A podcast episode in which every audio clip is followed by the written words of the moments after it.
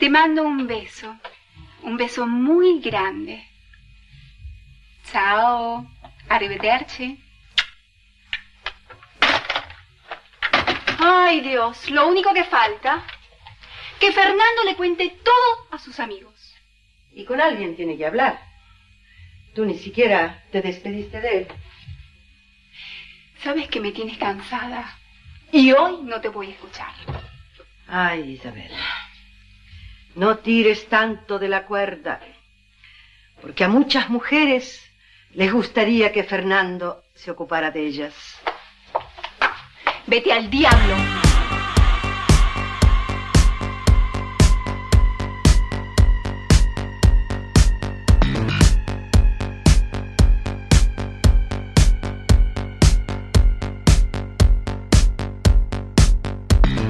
By the way, there are no moneymakers on this record. This time I'm exploring the loser's point of view. Never mind the term. It's a renegade breakdown.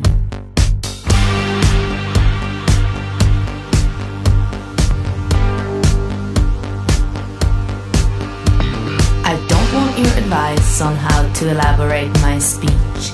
I have no interest in your political agenda. Your intentions fluctuate like the stock market. Your masquerade is grotesque. Your style, overcalculated. The uglier I feel, the better my lyrics get. And I feel disgraceful whenever you're around. I saw you taking a picture last night. So give me something to remember.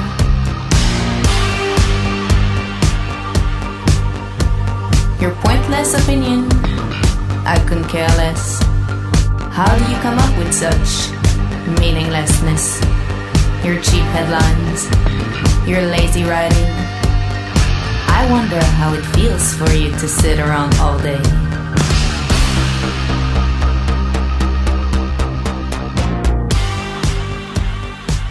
Hola, ¿qué tal amigos? Bienvenidos a la segunda mitad de nuestro especial de Noche de Brujas en diciembre. No es cierto, es nuestro especial de top 10 de las nuestras movies favoritas de terror del, del año, del 2020. Que el año en sí mismo se puede considerar año de terror, pero aún así hubo ciertas movies que más nos gustaron.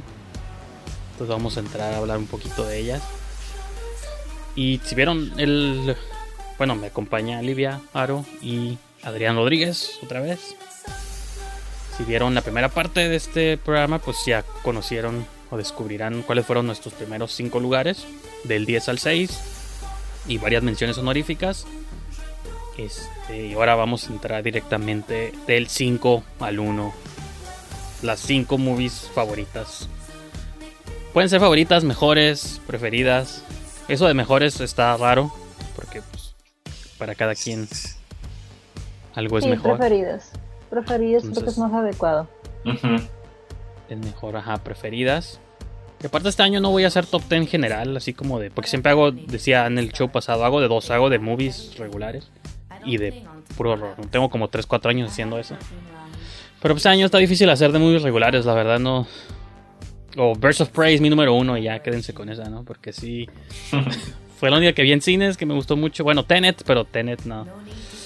No me gustó más que Birds of Prey. Entonces... Y como para poner una movie en video, que voy a poner Mank en primer lugar, no gracias. Este. No está curada, por cierto, no sé si ya la vieron, pero no me gustó mucho. Así que bueno, pero hablemos de horror, chicos. Este. Entonces, repito, del 10 al 6 ya está en el episodio pasado. Véanlo. Ahora vamos a ir directo del 5 al 1. Entonces empezamos con Livia y su número 5. Ok. Mi número 5, hasta ahí me sorprendió que quedara en el 5, es ah, The Boy, la segunda parte. ¿What? ¿La de Brahms? Sí. Diablos. Sí, este, imaginé que te ibas a reír. los, los, no, me preocupo más bien. Yo creo que no vi. Me preocupa cuál va a estar de 1 al 4 si esa estuvo tan. Ah, no, de hecho, del 1 al 4 sí te va a gustar. Este, vas a estar de acuerdo conmigo. Este, pues Adrián, los dejo aquí, hablen ustedes porque no puedo. Tampoco yo la he visto. Pero, ¿viste la 1? no, tampoco la he visto. No, yo sí vi la 2, sí vi la 1, pero. Ok, pues, la 1 la, la odié. Esas son B-movies. la 1. Sí. Pero, o sea, ya la dejé en el, en el 5. Me gustó mucho porque dije, esto es lo que debió haber sido desde un principio. O sea, una- un problema real con un muñeco embrujado. O sea, esto es lo que debió haber sido desde siempre. Como Annabelle, Entonces, como, ándale, aquí como que en la segunda, esto de que en las segundas partes se esté componiendo la historia, o, o sea, como que me, me agrada, debería ser bien desde el principio, pero pues bueno. Entonces, sí, así como lo hicieron con Annabelle, con la Ouija, o sea, aquí también le compusieron en la segunda. Katie Holmes como mamá, creo que esa mujer nació para ser madre, yo le creo cuando la veo en pantalla, digo, sí, tú eres mamá de ese niño. Entonces, dejando de lado las actuaciones, ¿no? Que no están mal. Este, me gusta mucho lo que se hizo con el muñeco de porcelana porque yo amo, amo, Ah, amo sí, las muñecas de porcelana. es- Esa es la conexión que tienes. con- Sí. Tengo una pequeña colección en mi, en, en mi cuarto, las- entonces, pues al ver que realmente está, ahora, ahora sí no es spoiler porque ya pasó un chingo de tiempo y si no lo han visto deberían, está en, la pueden hacer en streaming. Este, es un muñeco embrujado, ahora sí. Y pues la parte de la investigación, o sea, aquí fue, fue rápido y, y creíble. No es como cuando en chinga en el buscador inexistente de internet eh, te encuentras los archivos seriados. No, o sea, aquí está más Sí, sencillo. ajá, porque para que siempre no alguien, alguien debería hacer un montaje para YouTube de todas las veces que la gente googlea cosas, pero que no usan Google. O sea, siempre inventan como Alta Vista o algo así, ¿no? Bueno, no sé si existió, pero siempre inventan como un buscador, ¿no? Entonces está Ajá. chistoso. Porque hay un montón de movies donde siempre y, Y así. y- y usan páginas que no existen. Sí, o sea, yo, yo quiero esos buscadores porque, o sea, como- estaría muy cool. Pero no, o sea, y pues digo, dejando de lado la parte irreal de que en chinga te sale todo, o sea, también no te lo hacen tan cargado, ni, ni toda la película se carga en la investigación, o sea, está más como que más rapidito, como de ya, ya, está embrujado, mija, órale, salva al niño. Simón.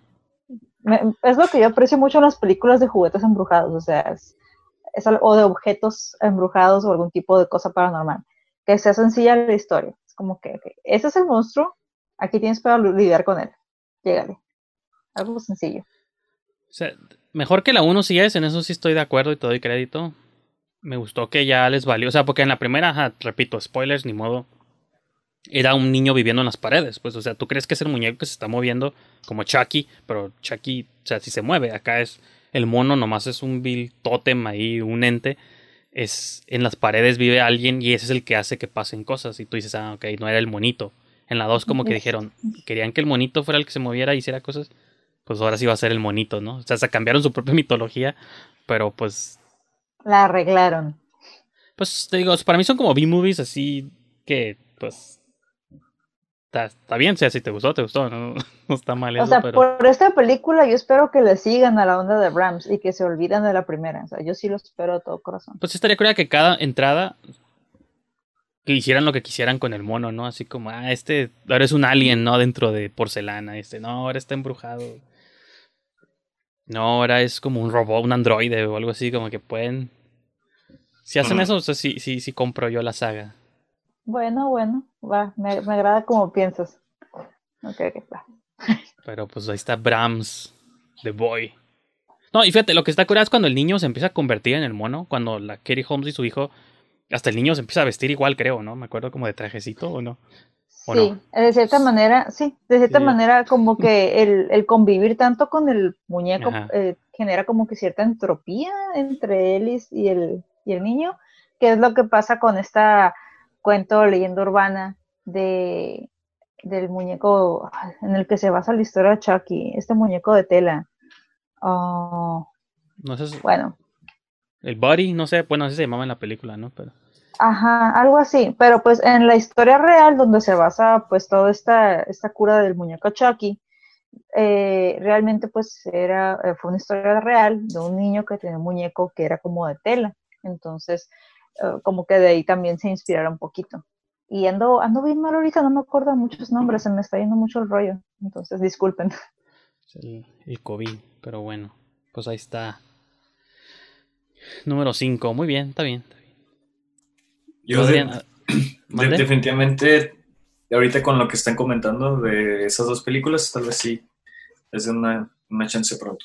Y más si fue de este año, ¿no? La segunda. Ajá, ah, Se puedes ver la 2 incluso sin ver la 1, neta, no, no, Ajá, no, ni siquiera te perderías. Como, ah, te digo, te lo recomendamos. incluso así es mejor. Porque la mitología, te digo, la cambiaron por completo y la movie empieza con su propia trama. Porque incluso creo que Katie Holmes es víctima como de un asalto en su casa, ¿no? O un intento de violación o algo así. Como que la movie sí tiene un poco más de profundidad que la primera. Como que sí le echaron más ganas, pero aún así no siento que yo, en mi opinión personal, que sea tan curada, pero sí. E- Está irónico, porque es como de la, la familia se va de la ciudad al campo para una vida más tranquila y en el campo hay un desmadre más grande. Entonces, Sí. En- sí. es, o sea, básicamente es como un reboot de la, pues sí, ¿no? Casi, casi, ¿no? Porque no hay ni siquiera mención, salvo la casa, creo que no hay mención de nada de lo que pasó en la 1, ¿verdad? Sí lo llegan a mencionar, como para que quede claro la influencia que el muñeco puede tener en la persona. Porque sí mencionan pues el desmadre que hizo Ramsey anteriormente. Pero es Sí, como que ya no es para que se den la idea, como de sí, está maldito, ya. Por encima. Ya. Pues ahí está. Entonces sí, no, pues sí. Ya las voy a poner en mi lista. Nos convenciste. me, la- me las vendieron. Tu número 5, Mr. Adrian. Mi número 5 es una película guatemalteca. No Wow. sé, la verdad, cuántas películas guatemaltecas he visto en mi vida, pero el, mi número 5 es La Llorona, Uh, eh, que me, me gustó mucho, la verdad me, me sorprendió. No creí, de hecho, que fuera a estar tan profunda, pero tiene un sentido como de protesta muy cabrón. Pues también His House, mi número 7, que tienen como este sentido así de denunciar una situación y forzosamente lo vuelve hasta algo político, ¿no? Como algo, como reflejar esa realidad. Entonces, no sé si alguno de ustedes ya la vio. Me acuerdo cuando la Yo la- mencionaste. Sí, no. Sí, no, no está, está, está muy buena. Está Ya. muy buena. Es, es de las, o sea, no soy, yo no soy muy de meterme en política ni esos desma- desmadres porque es algo de nunca acabar. Pero me gusta ver que el cine de terror, aparte de ser arte, también funciona mucho como protesta y es lo que hacen aquí. Entonces, o sea, yo la vi y dije, "Uh", o sea, me agrada porque funciona como, pues, como cine de protesta, Ujú. pero también la parte de terror está muy bien hecha. O sea, la Sí. mitología que usaron para, para el personaje este villano, ente paranormal. O sea, está. Lo, lo, lo, lo embonaron demasiado, demasiado bien acomodadito. Sí, sí, No sí, de verdad que, o sea, tiene, yo creo que el, presupuesto bastante limitado, pero con lo que tiene logran como, híjole, provocarte esa sensación de, de, o sea, bueno, en la película es una situación en la que es un político, es un ex, ex dictador militar que comete muchos crímenes de guerra en los años 80 y ahora lo quieren juzgar por todos esos crímenes. En- en- entonces, este, su dictadura afectó a muchísima gente, asesinó a muchísima gente, violaron a, a a muchas mujeres y la película empieza con el, con, con el testimonio de un grupo de mujeres que vivieron estas, estas situaciones. Entonces em- empieza así eh, como con un tema bastante fuerte y nosotros vemos a la familia de este hombre que ya está en una situación de, de salud muy delicada, o sea, ya, ya en las últimas. Y, y desde el punto de vista de, de la familia, de la esposa, que es, eh, pues ah, tiene una hija y tiene una nieta. Entonces, este, están encerrados en su casa, que de hecho, curiosamente, también es sobre un confinamiento. Es- e- este, y están rodeados de gente en toda la, en toda la casota, de gente que está protestando de que lo metan a la cárcel, ¿no? Porque tienen que pagar por todo eso que hizo. Entonces ya con esa premisa nada más así es como el, el digamos que el setting para, para desarrollarse esta historia de La Llorona, que realmente bueno, yo con el título como que ya más o menos me ideaba algo porque ya hemos visto La Llorona del universo de... Porque incluso piensas en esa, ¿no? En la de, ajá, la de Michael Chávez, esa que... Sí, pues, sí, no. sí. Me- pero vi el trailer y me atrapó mucho, se me hizo como que dije, no, o sea, te- tengo que darle una oportunidad. Me llamó mucho mi atención y, y pues está en mi, en mi top 5. No, Pues, no, no la quiero spoilear mucho, pero sí, sí, es, sí tiene una profundidad. De hecho, bastante feminista y, y empoderador. No lo había pensado, pero sí se las recomiendo mu- muchísimo. Está muy bueno. Pero si la hizo un hombre no es válida entonces. No es cierto. Está Es muy cierto, bien sí, hecha sí. la película. No sé quién se No, la dirigió. Fíjate que, fí- fíjate que se siente auténtico y bien justificado porque, pues, por la historia que está contando. O sea, realmente le da un twist a la leyenda de La Llorona porque, pues, no es la, no es la Llorona mexicana que tal vez nosotros como mexicanos eh, conocemos y no, no se siente forzado en, su, en ese mensaje. Está muy, muy bien realizada. Jairo Bustamante, el director. Búsquenla. Está en, está bueno, buena. Está en Shooter, en Shooter, en el stream, en el servicio de streaming de horror que nada más está en Estados Unidos, Sí. pero lo pueden pues ahí buscar en su en sus medios Se están, preferidos. O con un VPN. Se o están con un VPN. sí, se están tardando en entrar en Latinoamérica. Aquí hay mucho público y fans del horror. Ajá. De hecho sí Ah, se están sí. tardando. Si alguien conoce a gente que trabaja en Shooter, por favor, etiquétenlos, díganles que les queremos dar nuestro dinero. Queremos, queremos esto en México, por favor. Sí, hay que hacer un clip de esto y ponerlo en redes y hacerles un tag ahí en Twitter Como- o algo. de Y como está en español no le van a entender porque pues no les interesa el público mexicano.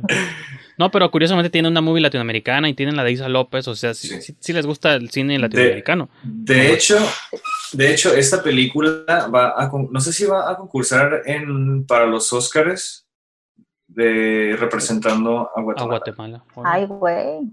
De bien. hecho, sí. Un dato curioso, a- apenas ahorita me, me cayó el 20 porque pues Shooter ya tiene una película nominada a un, a un. Oscar. Sí. Está muy cool, está muy cool. Pues yo no me voy a ir muy lejos de tu Guatemala para mi quinto lugar. Bueno, verdad, reprobé geografía, no sé qué tan lejos esté Guatemala de Brasil, pero mi número 5 es una movie brasileña, Bacurau, de los codirectores Clever, Ah. Mendoza, Filo y Juliano Dorneles, o Dornelles, ahí sí no sé si pronuncié bien.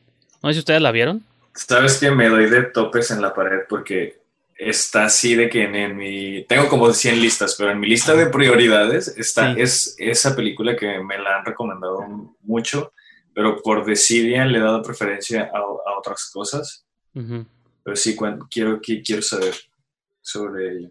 Sí, y es todo lo que mencioné, hablábamos hace rato de las definiciones libres que le damos al género, porque alguien podría verla y decir, eso no es una movie de horror, bueno, es puede ser thriller, de supervivencia, puede ser un montón de cosas.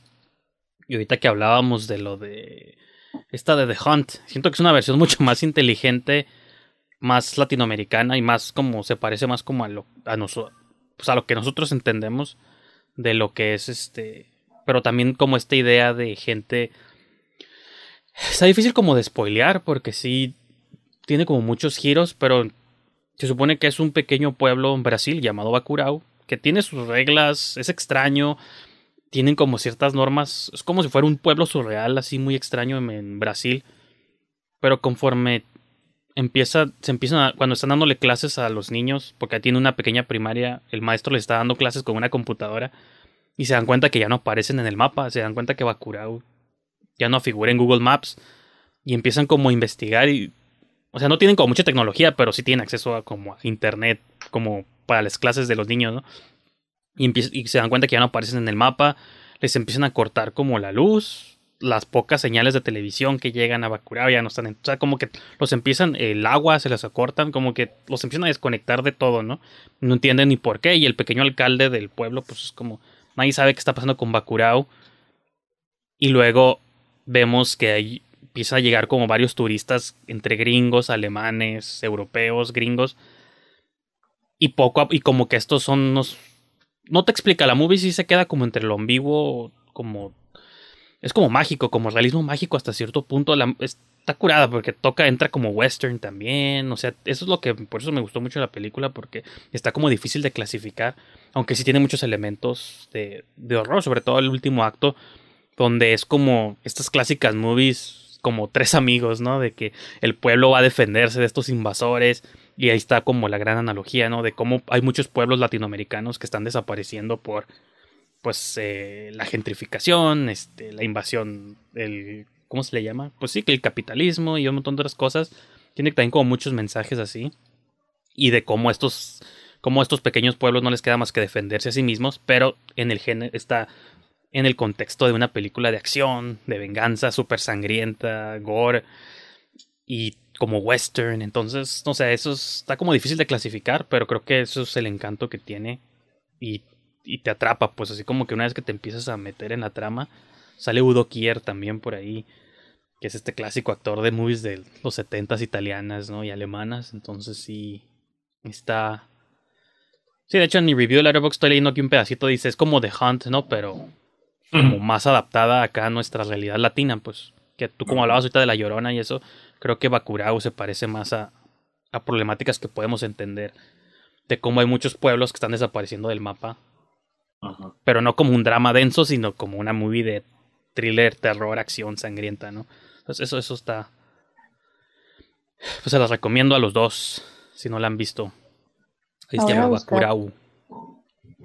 Sí, gracias. La voy a tener ahora. voy, a, hacer otra lista de super prioritarias y la voy a poner hasta arriba. Sí, ganó en, en Cannes premio del jurado en el 2019. Aquí estoy leyendo. ¿Y qué más? Pues sí, pues está, está, está curada.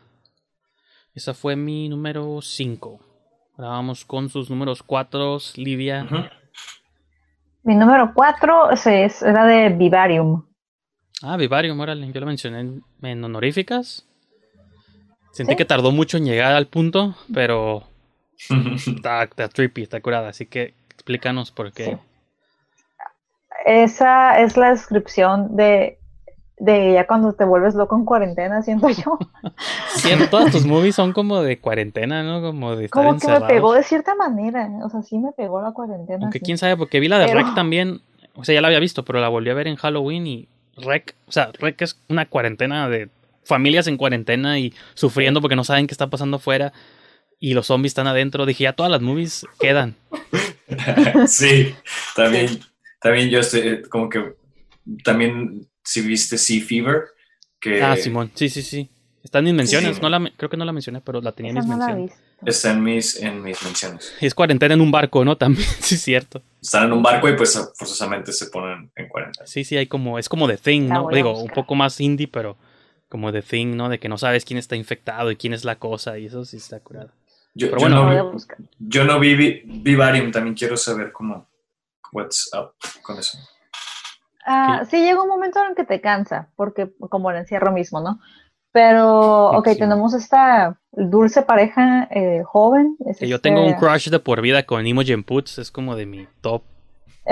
Imogen hace muy buen trabajo. bueno, aparte es buena actriz, pero digo, Black Christmas, en, en Green Room, en todo lo que sale, siempre es como... Le doy más clic por ella que porque la movie me interese. no, no, tiene sentido. Pero pues está, es esta joven pareja, ¿no? Están buscando casa, llega un punto en el que las parejas formales buscan casa y hay un fraccionamiento, ¿no? Como Santa Fe, todas las casas son iguales, pero más grandes y con los más patios, ¿no? Con espacios más dignos, ¿no? Entonces, el vendedor está bien raro y a huevo quiere que vean la casa y ahí los deja. Los deja, los deja en la casa. Y pues se va y ellos están a buscar como que la salida de, pero están ya atrapados en su nuevo hogar. Y pues con todo lo que forzosamente, como la sociedad dice que tiene que ser una vida en casa. Este, estás en la casa, estás este, con tu pareja sin convivir con nadie más, eh, tienes, tienes responsabilidades como un niño, o sea, pasan por, es como la parte fea de todas las etapas que tiene un matrimonio. O sea, en lugar de que sea bonito porque, ah, qué curada, tenemos casa, ah, qué curada, estamos juntos todo el tiempo, qué curada, tenemos una cría. No, o sea, aquí, es la parte fea de todo, pero feo al extremo.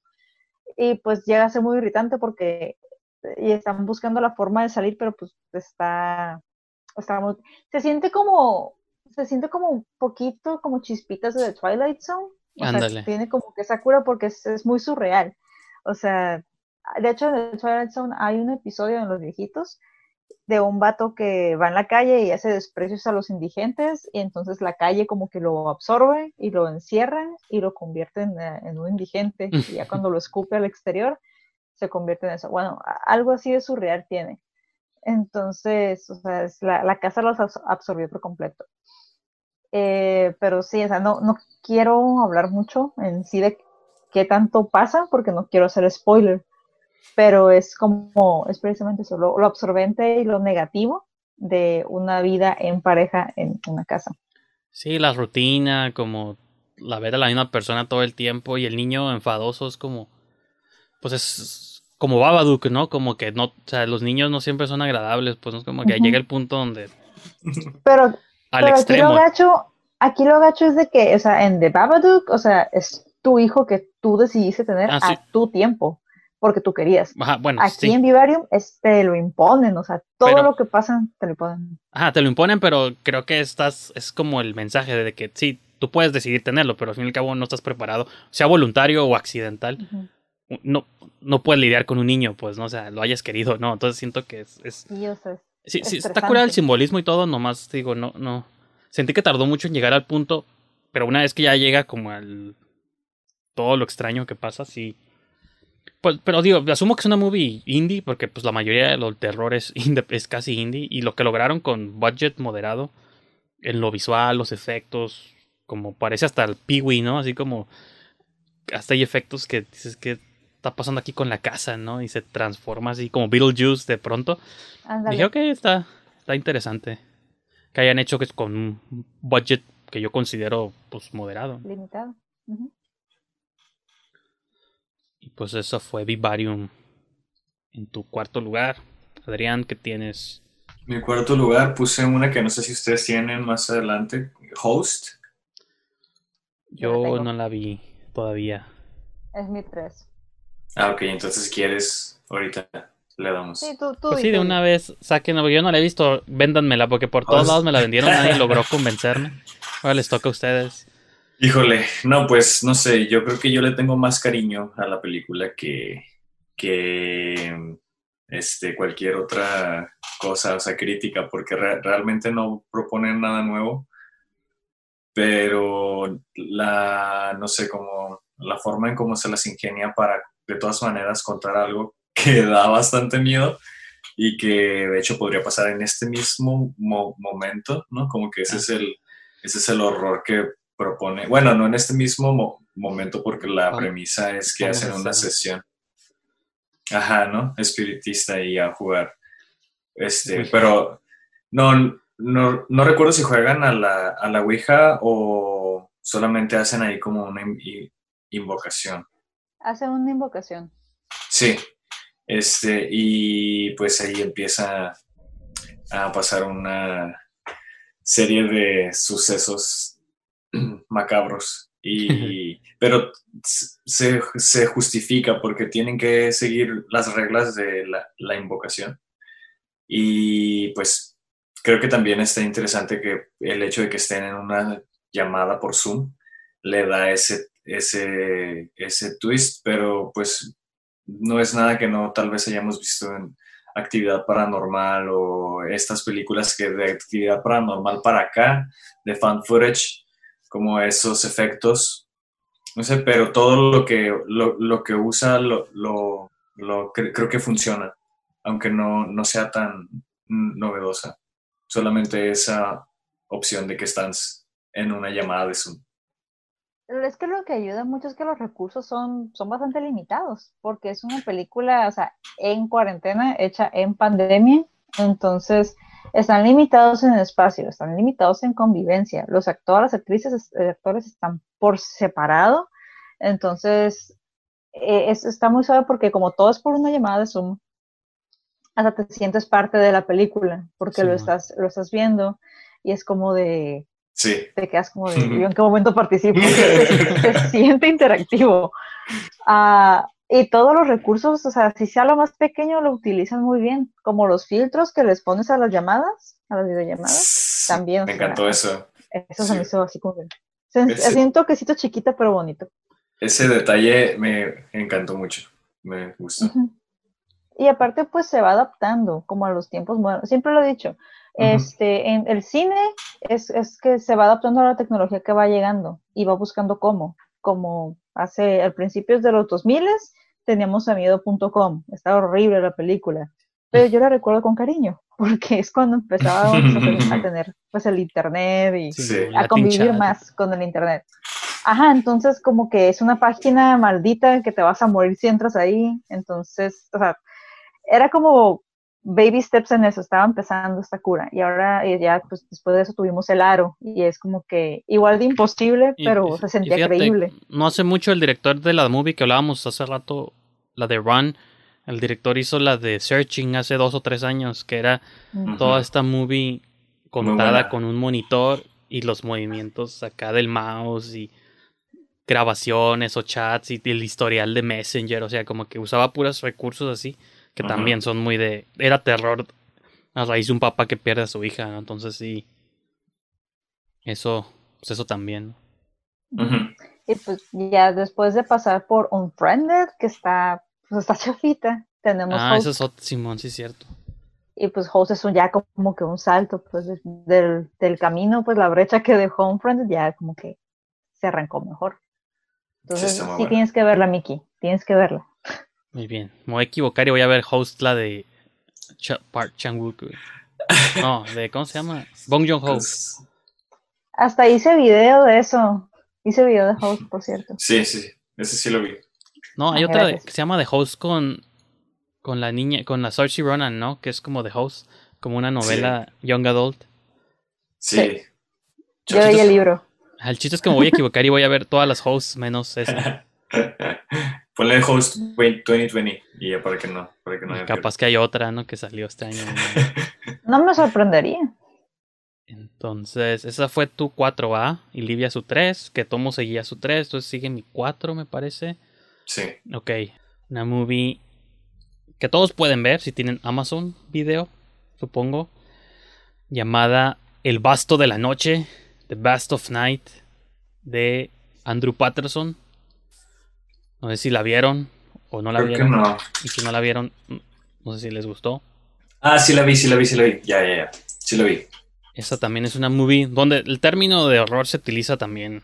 Sí, de hecho es lo que te iba a ligera. Entra más en la, la, ciencia ficción, quizá. Ahorita que hablaba Livia como de Twilight Zone o algo así, parece más como un episodio de eso. De que es el, host de la radio de un pequeño pueblo en Texas y pues tiene como su asistente, ¿no? Una chica que es la telefonista. Esto pasa en los 50, ¿no? Como en los 50. pues hay una, una operadora que recibe todas las llamadas del pueblo y ella y el, el host de la radio son como amigos. Lo curado es que estamos siendo como testigos quizá de una, de una posible visitación alienígena, pero ¿Qué?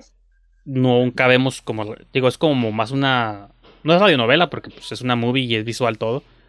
Pero te trata de remitir como más a la experiencia audiovisual de una invasión, pues donde estás escuchando al host hablar en, por el radio con un, con un, este, iba a decir un invitado, pero no, pues como cuando alguien llama, ¿no? Un, este, alguien que te habla y, y estás ahí, este, pues el, el que llama a la radio, está contando como su historia de qué pasó. Y pues nomás digo, todo está como en este pequeño pueblo.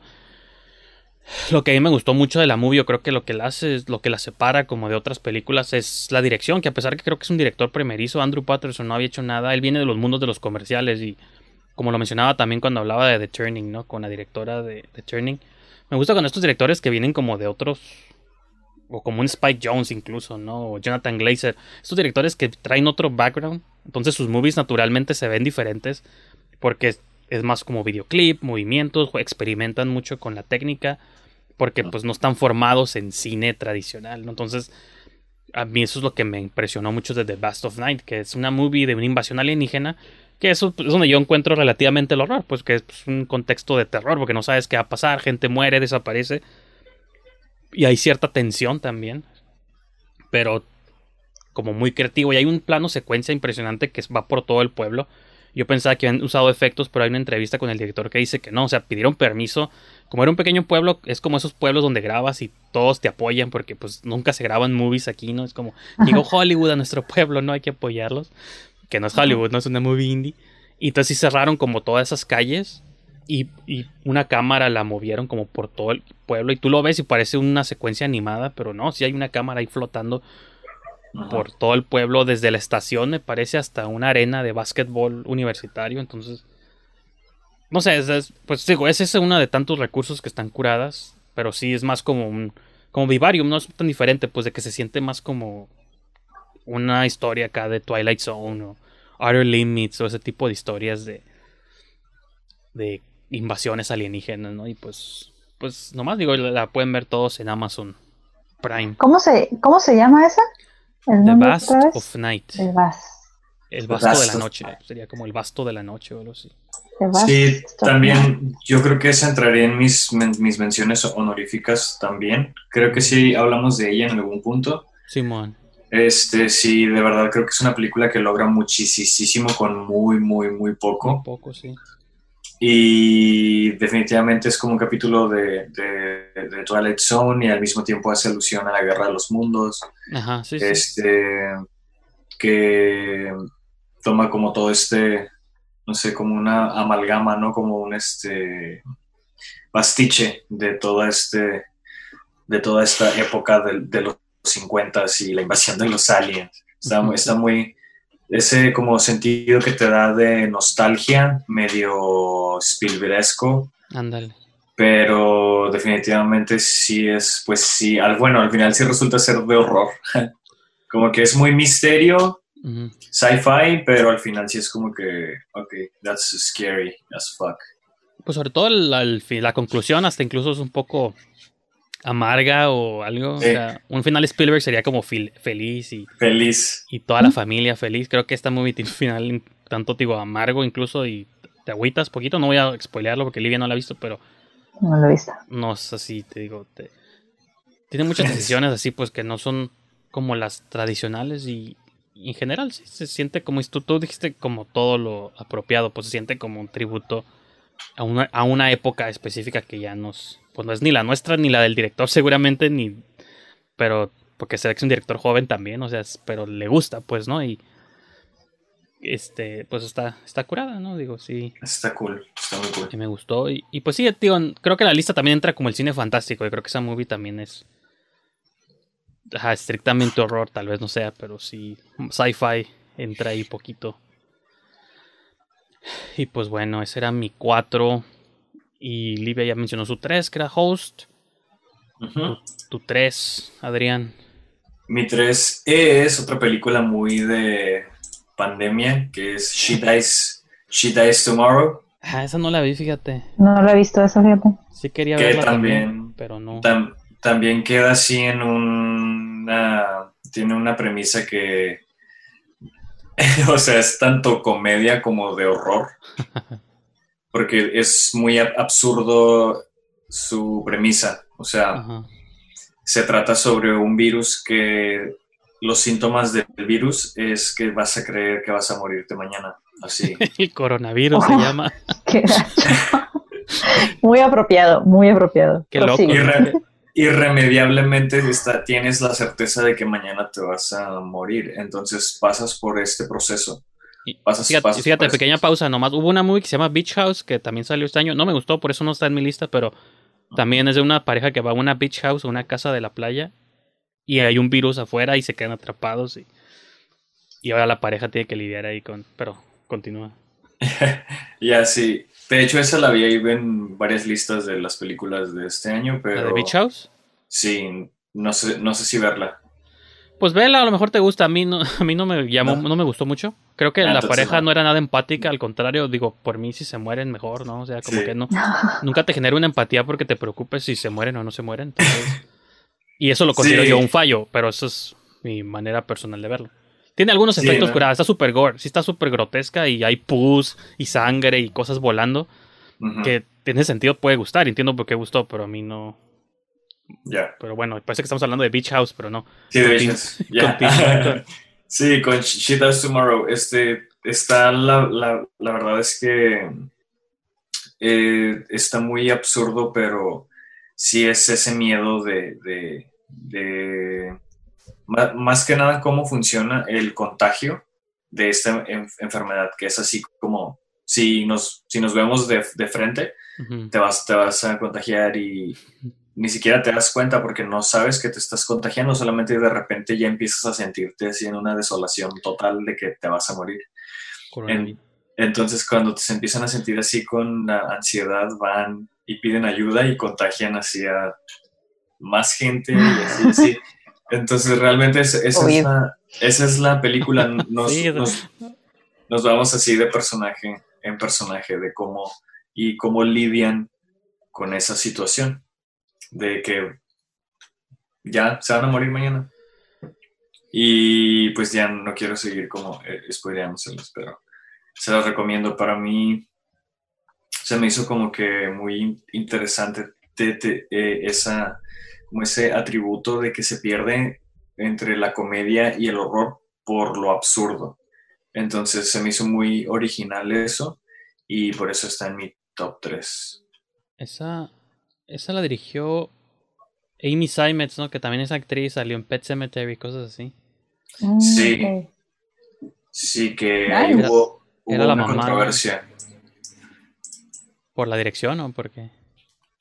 Sí, lo que pasa es que ella era esposa o novia de este um, Shane Carruth, Ah, Simón, el de Upstream Color y todas esas madres. el de Obscene Color, y, y ahora es, es su primera película después de que se divorció de él y él, no sé qué eh, gachada hizo él de que publicó algo burlándose como de ella una noche antes de su premier de esta película y al final resultó la película siendo todo un éxito y ya tiene como ese, ese contexto ¿no?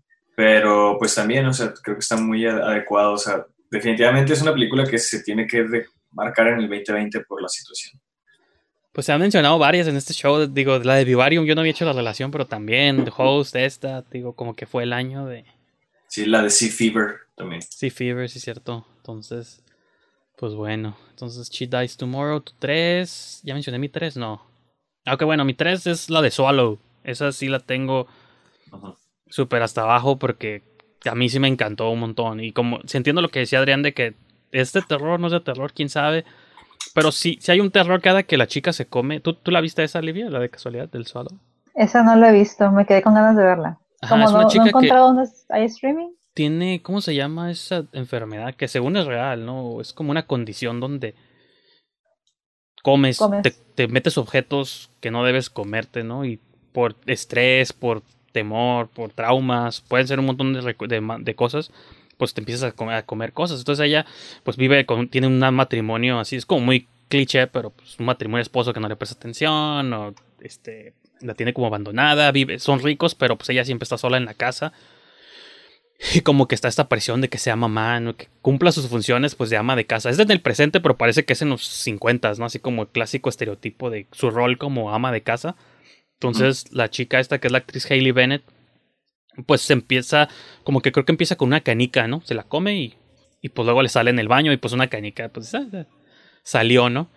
Pero conforme empiezan a crecer los estreses en su vida, empieza a comerse cada vez cosas más intensas. Luego sigue una, como un attack, una chincheta, y donde tú ya sientes, o sea, es como que tú sientes, pues, ¿no? O sea, y luego un clavo, o sea, y cada vez empieza a comer cosas así, y luego pues le, les van desgarrando el cuerpo, y cuando va al baño, sangre, y empieza a ir con el doctor, o sea, sí, se convierte en un problema, pero todo eso es, pues es como lo que me gusta, ¿no? Como el simbolismo, pues, de una mujer que está oprimida y se está dañando, y ese es su, su escape, y ese escape la hace feliz a ella hasta cierto punto.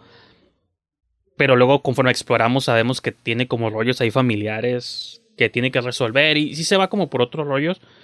Y la toma final creo que es la, mi toma favorita de cualquier movie este año, que es en unos baños públicos.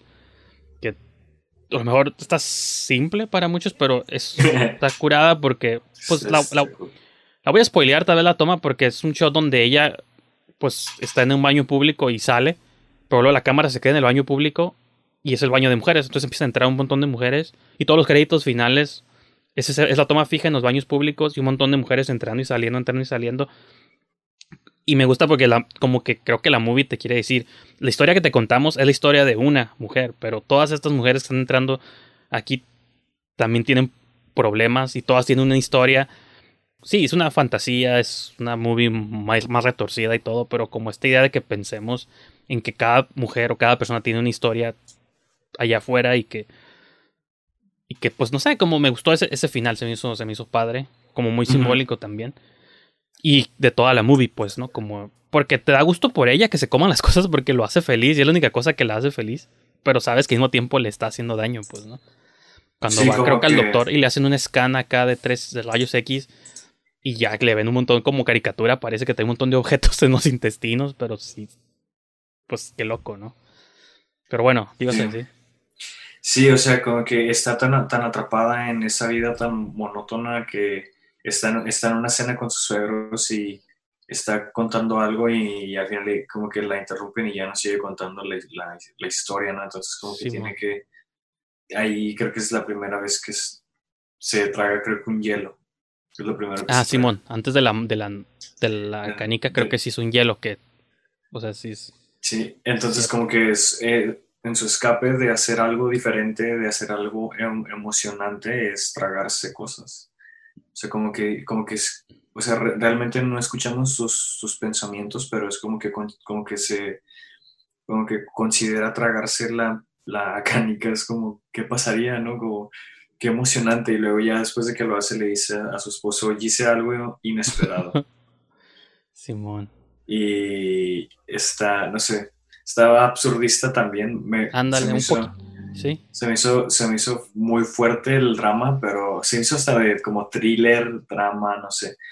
Pero sí, no la, no, no la incluí también porque por el género. Se me hizo como que no entraba directamente así como. pues fíjate, a mí sí. Y, y aparte ese, ese sentido como hasta el título, swallow, tragar, o sea, como está entre- se está entrenando a tragarse todo, sus emociones, todo lo que siente tiene que tragárselo, porque pues Lo es, lleva literal.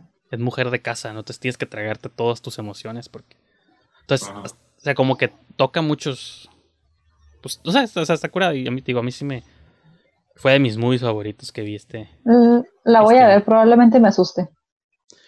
Pues si te da cosa, miedo... Me quiero acordar cómo se llama esta enfermedad, a ver si lo encuentro... O no es enfermedad, es como condición, ¿no? De que te comes cosas que no debes... Porque en la, en la de sinopsis no dice... Sí, sí. existe, pero no sé cómo se llama. A ver. Eh, consumir. Pica. Así, pica nomás. Sí, como Pikachu, pero sin el chu. Pica. Dice, ok.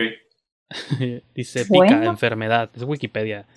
Dice, es un tipo de fagia que consiste, según la DSMB, eh, en el trastorno de la ingestión y la conducta alimentaria. Es una variante, es un trastorno alimentario en el que existe un deseo irresistible de comer o lamer sustancias poco usuales como tierra, tiza, yeso, hielo, pintura, bicarbonato de sodio, almidón y bien un montón de cualquier cosa que no sea alimenticia.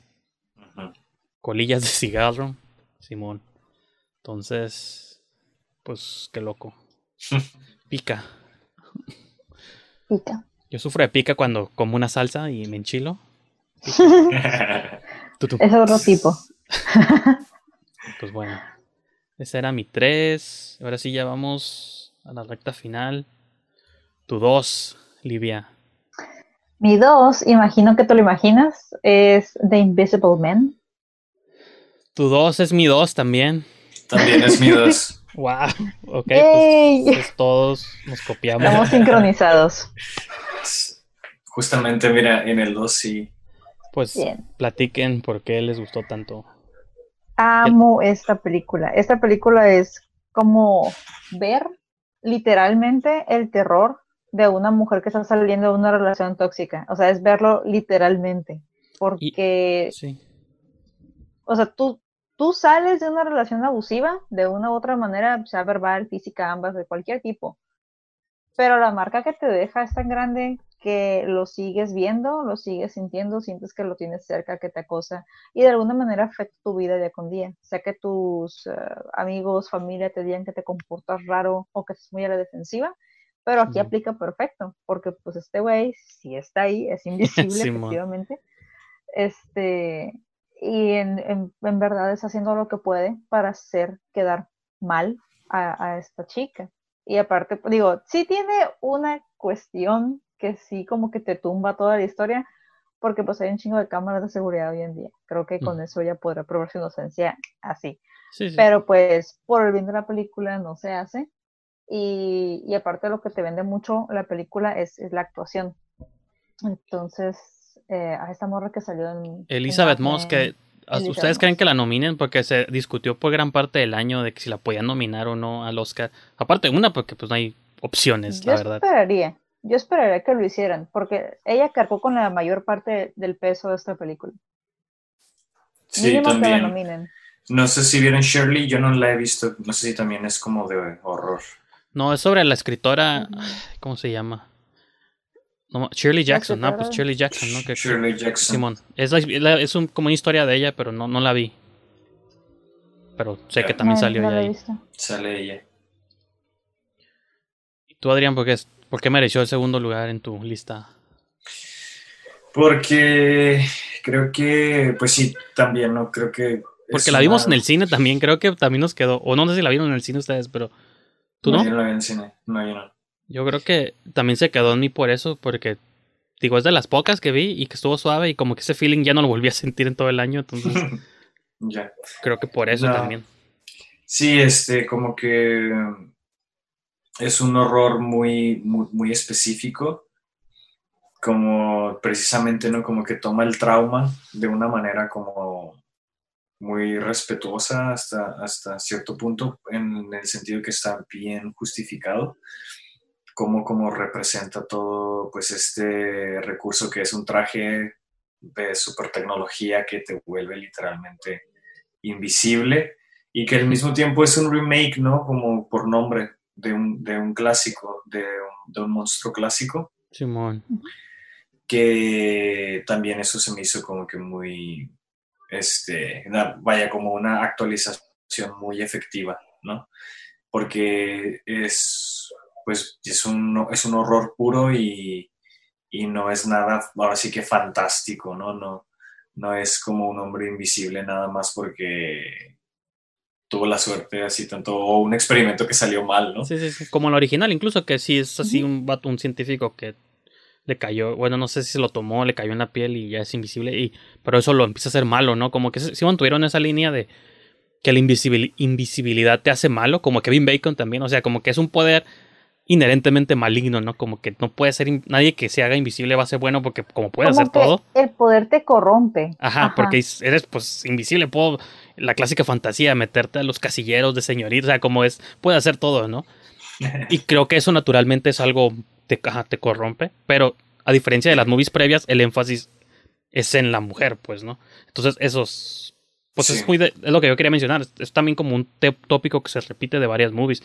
La de Swallow, yo ponía en mi review de Letterboxd de que creo que haría un buen double feature Swallow y el Invisible Man, porque creo que son temores, o sea, como la perspectiva de la mujer cuando vive en una casa que no, pues no está suave, pues, ¿no? Y la toxicidad y todas cosas así. Y pues sí. Sí, pues sí, el, el- en realidad el monstruo es bastante real, ¿no? Que es, es lo más es lo más terrorífico. El hombre, pues, y eso es el, es el villano de nuestros tiempos, no somos el villano de estos tiempos. y está, Sí. está interesante. Bueno, o sea, pues, está interesante. que seamos malos. No, no, Olivia, somos, somos los villanos de estos tiempos. No, solamente las malas prácticas y el privilegio del que abusan. Pero ustedes no son malos, chicos. Pero abusamos del privilegio, eso ya lo, ya lo dijiste y todo. Bueno, si es que abusan del privilegio, pero si no, pues, pues no la- veo por qué. La idea del privilegio es que no te das cuenta, ¿no? Entonces es eso, pues, ¿no? El- el- pues yo no sé, yo, yo pienso que...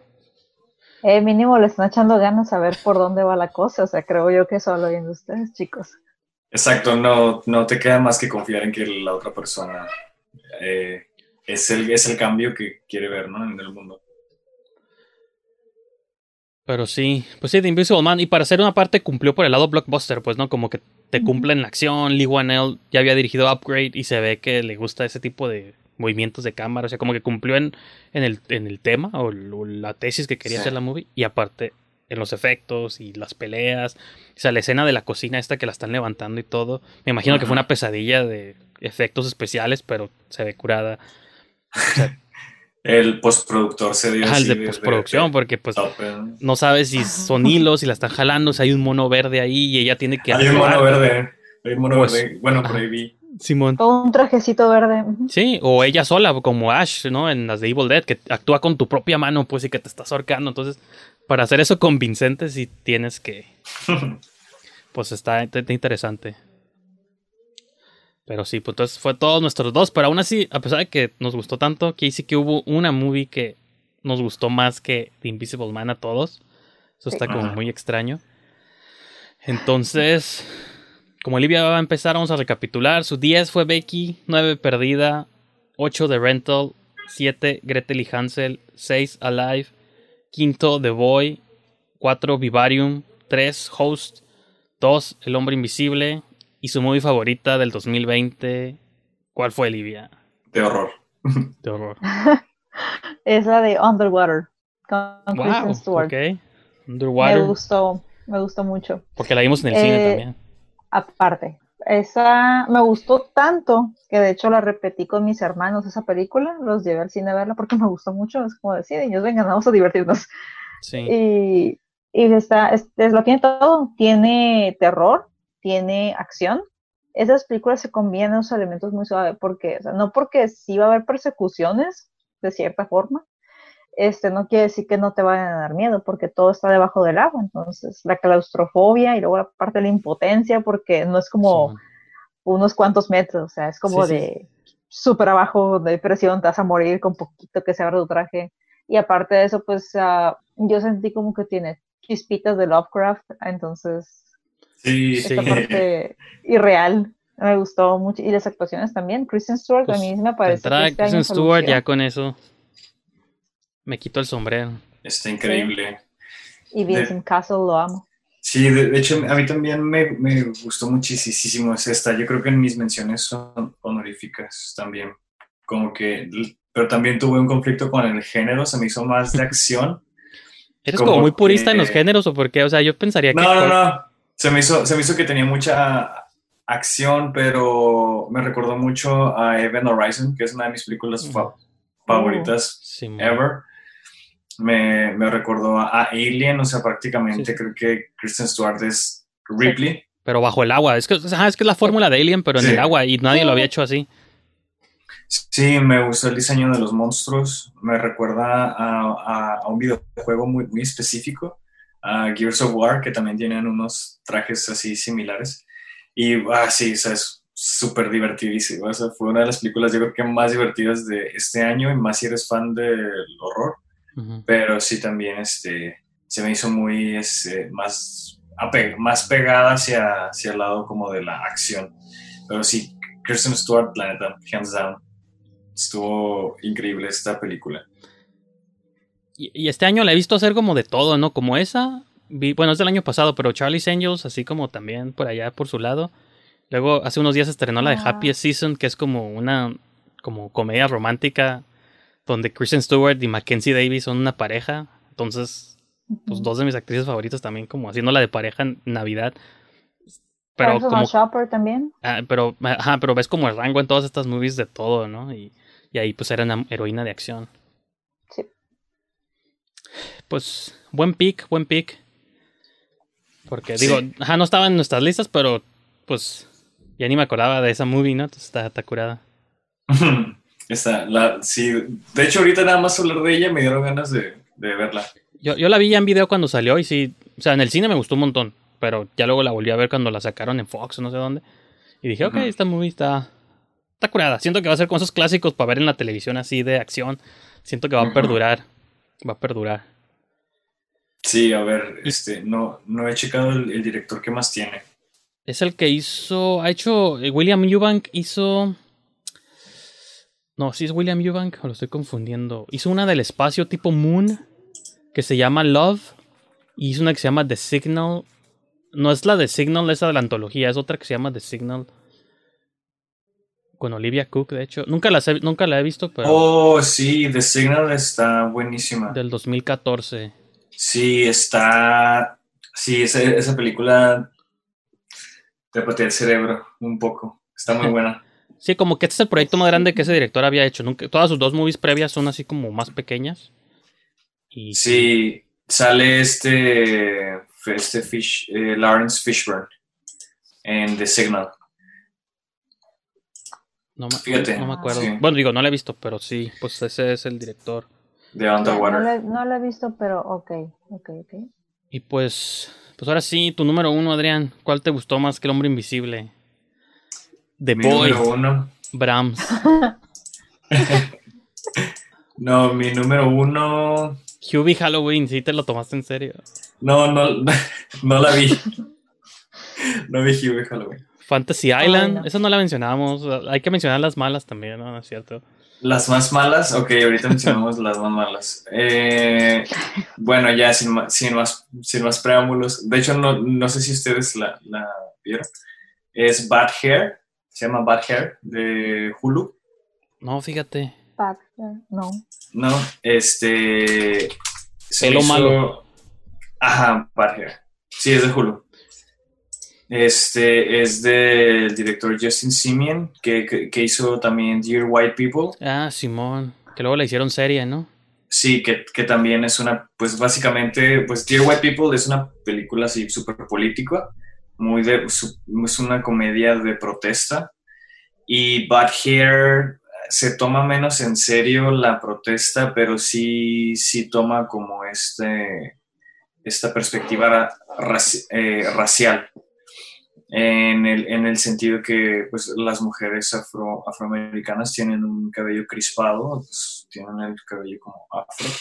Sí. En- entonces, este, como que por ahí va, va esta como premisa sobre una mujer que de hecho es, es, es de época porque ocurre en los ochentas y es una, es una productora que trabaja así, haz de cuenta como en MTV Mm. en, lo, en los ochentas y consigue un puesto ya un poco más alto de productora y tiene que como que hacer un programa y hay una cantante que es así como una como Destiny's Child, una, una cantante, como Beyoncé en los noventas, Simón. y tiene así como un cabello lacio y así muy, muy sedoso y descubre que es un, en una estética.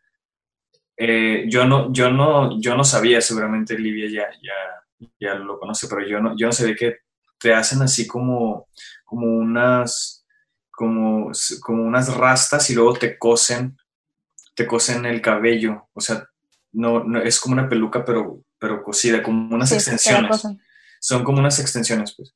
Y entonces se pone como este cabello y es un cabello maldito, o sea, Eso salió en Los Simpsons, ¿no? Así que te acuerdas que el- que está, está, está así como, como que me, me recordó mucho a, a esta película de, de Jordan Peele, a Us. Ah, ok. Ah, ok. También como que, porque es, todo el cast es, es, este, puros actores afro, afroamericanos. Y pues toma, ¿no? Como esta premisa de, pues, lo que es en realidad para las mujeres y lo que representa el cabello. Y que de hecho también hay una miniserie que se llama Madame C. Walker en Netflix, no sé si la vieron, con Octavia Spencer No. de, de una mujer que se, fue la primera mujer millonaria de Estados Unidos que hizo un- una crema para mujeres afroamericanas para el cabello, para que se, porque como no había un producto dirigido hacia, hacia ellas. Entonces hay ahí como una carga ahí cultural que, que pues ahora lo toman de, de esta manera y pues hacen una película de horror, comedia, porque pues es un, es, es un disparate y sale esta Vanessa Williams, sale James Vanderbeek, este, que de hecho es el, resulta ser ahí como que uno de los implicados en, en, en por qué el cabello está maldito. Ajá. Y la verdad es que es una pasada, o sea, es- me, me divertí muchísimo cuando, cuando la estaba viendo, por, por, pues simplemente desde la premisa, ¿no? Parece un chiste. Y así como, como dices, parece un capítulo de Los Simpson. No, es que me acuerdo que hay un episodio en Los Simpsons donde el Snake creo que lo le dan la silla eléctrica, ¿no? El- que es el Ah, sí, y le, de la le, don- casita del horror. le donan su cabello al Homero porque pues, no tiene pelo. Y se le empieza a engranar. No, a Homero no creo si es a él o a otro personaje, pero se empieza a hacer malo porque se le pusieron injertos del cabello del personaje. Del Snake. Del Snake, ajá. Sí, es en una casita del horror. Ajá, Simón. Entonces, pues, digo, está chistosa la premisa, ¿no? Pero no sé si la sacaron de ahí o si es... Pero luego sí hay cosas, ajá, que no entendemos por contexto, como dices tú, hasta el puro cabello, ¿no? De que a veces no Sí. pensamos como en algo y para toda una comunidad, ¿no? Hay gente que hasta qué tipo de cabello tienes, Ujú. o sea, hay como una historia. Como lo que mencionabas sí. tú de Jordan Peele, pues sus movies hablan como de unos miedos específicos de una comunidad que pues antes no había, no se habían hecho movies de eso, pues, ¿no? Por eso Exacto. impactan tanto. Entonces eso. Pues, eso Sí, está- y, el, y la, la foto, la, las usan así como luces rojas, así bien marcadas, como muy, muy argento, muy ochentero, porque ocurren en los ochentas. Y toda la moda, como salen, el diseño de producción y de vestuario está increíble. Se las recomiendo muchísimo, tienen que verla. Bad Hair. Y que fíjate que hay una muy mexicana que se llama Pelo Malo, pero no tiene nada que ver. O sea, si ya se llama así en español, Pelo Malo. Esta es Bad Hair, que se traduciría como cabello maligno o cabello, pelo malo también. Sí, sí. Y que no mencioné tu te- tus días, se iba a como recapitular, pero lo voy a hacer a la inversa. Era, en décimo lugar tenías The Wolf of Snow Hollow, noveno The Rental, octavo Sputnik, sexto His House, no, séptimo His House, sexto Possessor, quinto La Llorona, cuatro Host, tres She Dies Tomorrow, dos El Hombre Invisible. Y primer lugar Bad Hair. Y ahora toca mi primer lugar que llegamos a mi primer, mi número uno. Voy a recapitular mi top 10 nomás para recordar. Décimo lugar tenía Becky. En noveno Gretel y Hansel. Octavo The Rental. Séptimo The Turning. Sexto The Hunt. Quinto Bakurau. Siete, este, cuatro The Best of Night. Tercero Swallow. Segundo El Hombre Invisible. Y mi número uno, que supongo que Adrián ya lo sospecha, no sé si Livia no, porque no la vio, pero fue la de Brandon Cronenberg, Possessor. Creo que esa movie me impactó bastante. No, no, no impactó, pero tú, tú- estaba en tu lista si veas, la tenías en sexto. Sí, es mi número 6. ¿Tú no la viste, verdad, Livia, o sí? No, Possessor. no lo he visto. Es de un Cronenberg, si hay nepotismo ahí, pero no importa. Este, es como entre. Es como una super low-fi versión de Matrix Ghost in the Shell. Este, parece como algo que sacaron de una animación o algo así. Como este concepto de futurista de. Pero manejado super low-fi, pues, ¿no? Como con efectos. O más bien como con tecnología. Pues no tan acá de Ghost in the Shell, pues, no, sino de que supone que hay gente que posee a otra gente, son como unos agentes o no sé, es como una agencia, no se especifican creo o si no me acuerdo de que según alguien tú quieres cometer un asesinato, posees a una persona su cerebro para cometer ese crimen y luego te sales de su cabeza y pues al que van a culpar es al que poseíste, no a ti, porque tú es o son como hitmans, como asesinos incluso por Ajá. contrato, pero poseyendo la mente de otra persona. O sea, es- esa premisa de entrada está como interesante, repito, como Matrix, ¿no? Pero no, pues, no con tanta tecnología ni efectos. El punto empieza cuando la protagonista, que es la actriz esta Andrea Riseborough, que también sale en Mandy, por cierto, como la Mandy titular, pues ella ya está, ella ha hecho ese proceso tantas veces de meterse a la cabeza de otras personas y hacer como algo y luego salirse, que ya está perdiendo como, la movie empieza cuando ella ya está perdiendo como piso, ¿no? O ya no sabe qué tanto es ella misma, qué tanto es la persona a la que está poseyendo, este, y entonces tiene como un último trabajo, ¿no? Un siguiente trabajo donde tiene que poseer a un vato y arruinarle como su vida. Pero entonces una vez que se mete a la cabeza de ese personaje, pues repito, como que ya no sabe, eh, se empiezan a fundir como las realidades, tanto la de ella como con la del personaje. Y como ella ya está en un estado así como inestable, el personaje, se supone que cuando tú posees a alguien, el personaje no se enteró nunca que está siendo poseído, ¿no? Hasta que te sales. Pues aquí como que ya está todo inestable, que hasta el host se está dando cuenta que hay alguien en su cabeza y ella, o sea, está difícil como explicar incluso, pero creo que la movie sí queda como claro, tampoco es confusa, pero es como sci-fi así súper... No sé, me gustó mucho cómo ese concepto lo manejaron como tan poquitos, con tan poco, y, y cuando visualmente Cronenberg te plantea cómo se fusionan las cosas, los colores, eh, los recuerdos. No sabes si algo es flashback, si va a pasar, si ya pasó, si, lo, si fue real o es falso. Y súper violenta, aparte gore. Y, o sea, como que incluso es como terror para adultos, ¿no? Donde hay sexo, hay violencia, hay de todo. Y no sé, digo, no sé, digo, me gustaría, Adrián, que también tú opinaras un poquito más sobre ella, porque, digo, Sí. fue mi movie favorita. A lo mejor a ti te gustó un poquito menos, pero aún así le estaba en tu top. Sí, de hecho, esa, esa casi no la meto al, al conteo por lo mismo, porque se me hace como que es un thriller de superespionaje, cyberpunk, pero no, de verdad. Es sí. como Tenet, pero low-fi, ¿no? Porque Tenet también es espionaje acá. Sí. O Inception. Ah, Inception es otra referencia de meterte a la cabeza de otra persona, pero sin el espectáculo, pero manteniendo los beats. También con esa referencia,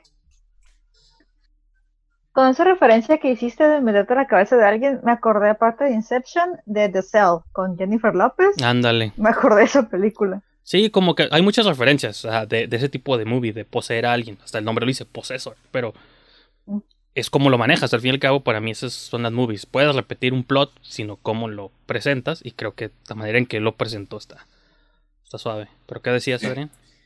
Sí, este, se me hace así como, pues es sobre espionaje, ¿no? Son, es una agencia y los targets son personas de alto perfil y entonces Ajá. como la, la misión en, en la que vemos es el, el futuro nuero de un hombre que es Sean Ben, Shami Simón.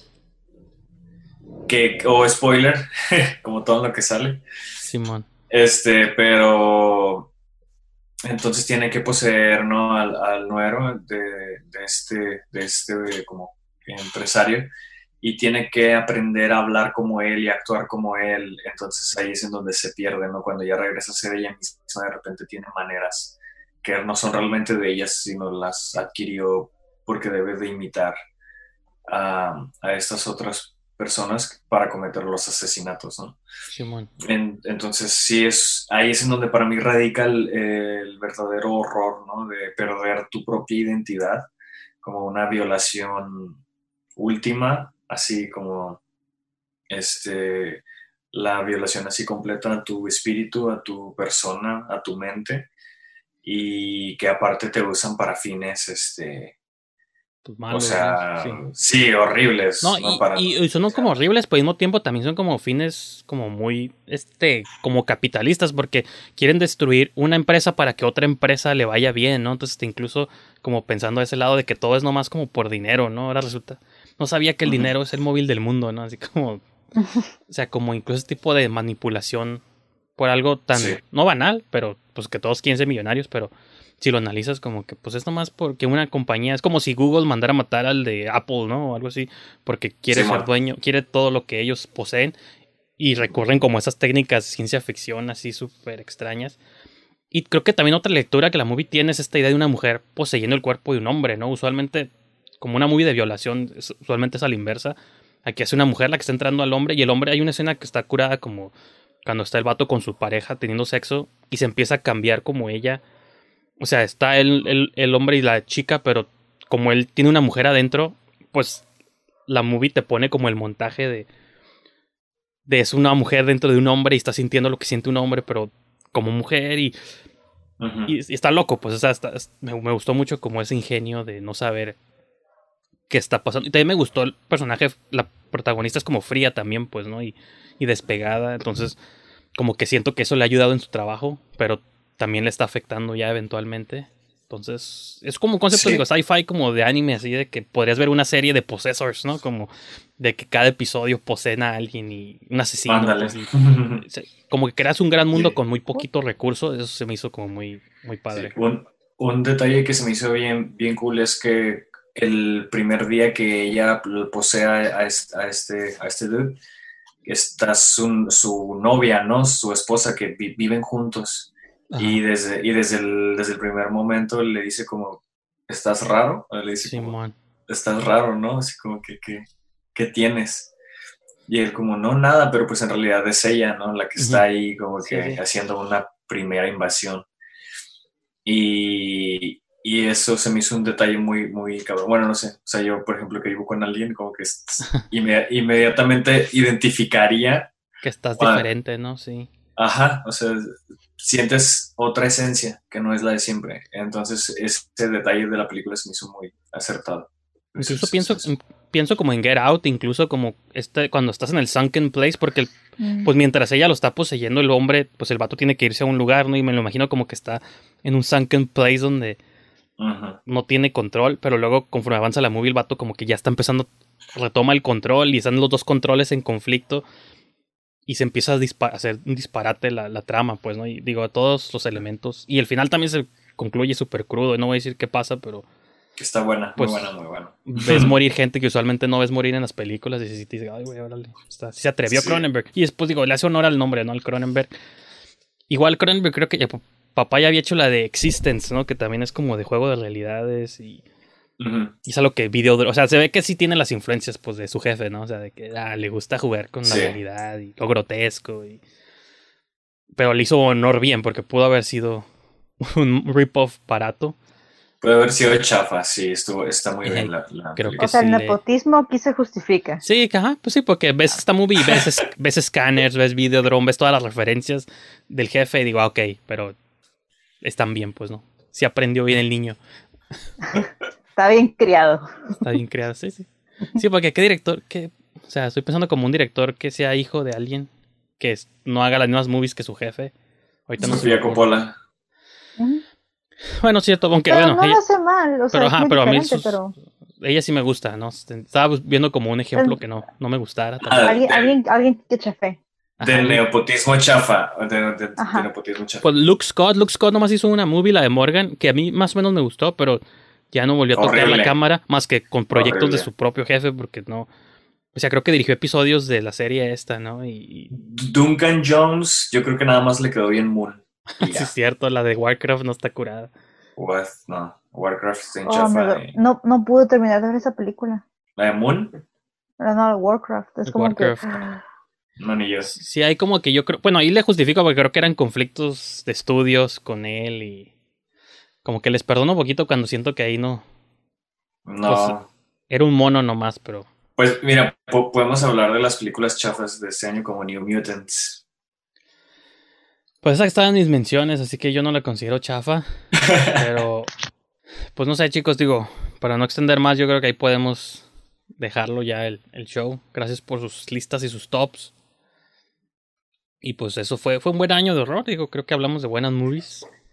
Sí, creo que sí que hablamos de casi todo. Hablamos Sí. de lo más que se pudo.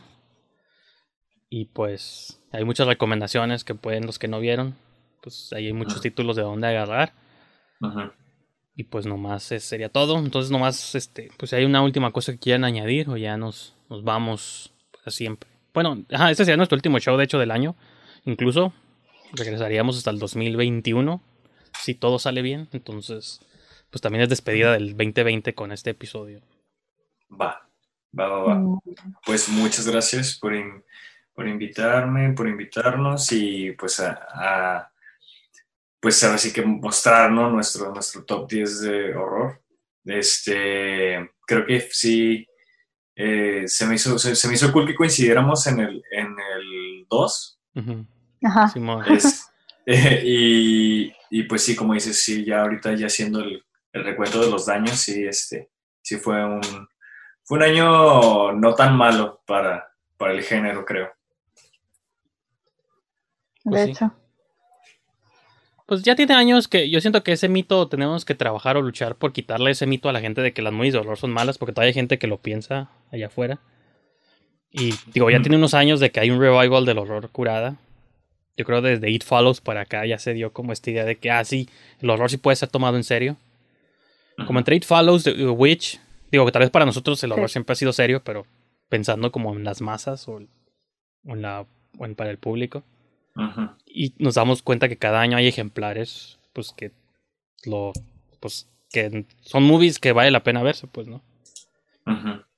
y, y fíjate más en un año que no hubo como tantos blockbusters de hecho no hubo ninguno o sea más que Tenet pues Tenet, teníamos que ver estas movies pequeñas no y creo que es como la única ventaja que pudimos sacar de este año pues no de que como no hubo nada grande que llamara la atención todo el mundo descubrió como pequeñas películas entonces De hecho. funcionó en beneficio yo creo de de las movies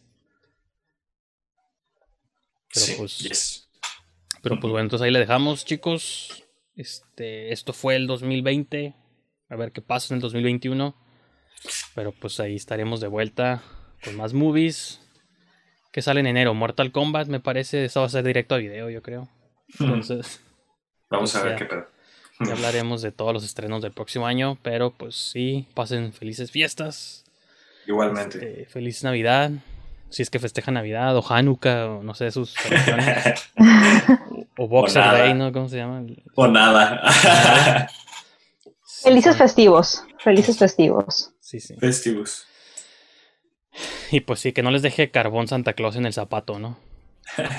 Esperemos que no. Cuídense de Krampus. Espero se hayan portado Ah, bien. Si creen en Krampus, sí, también. Ya.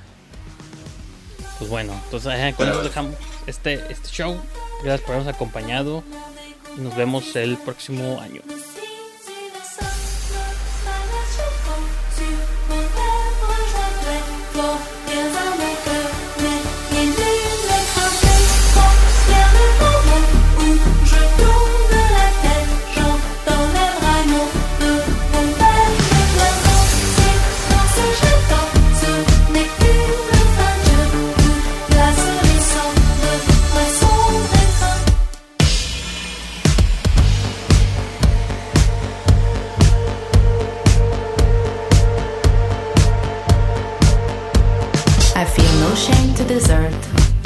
Never needed from the start.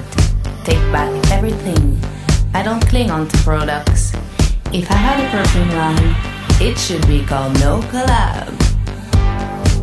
Expect no collaboration.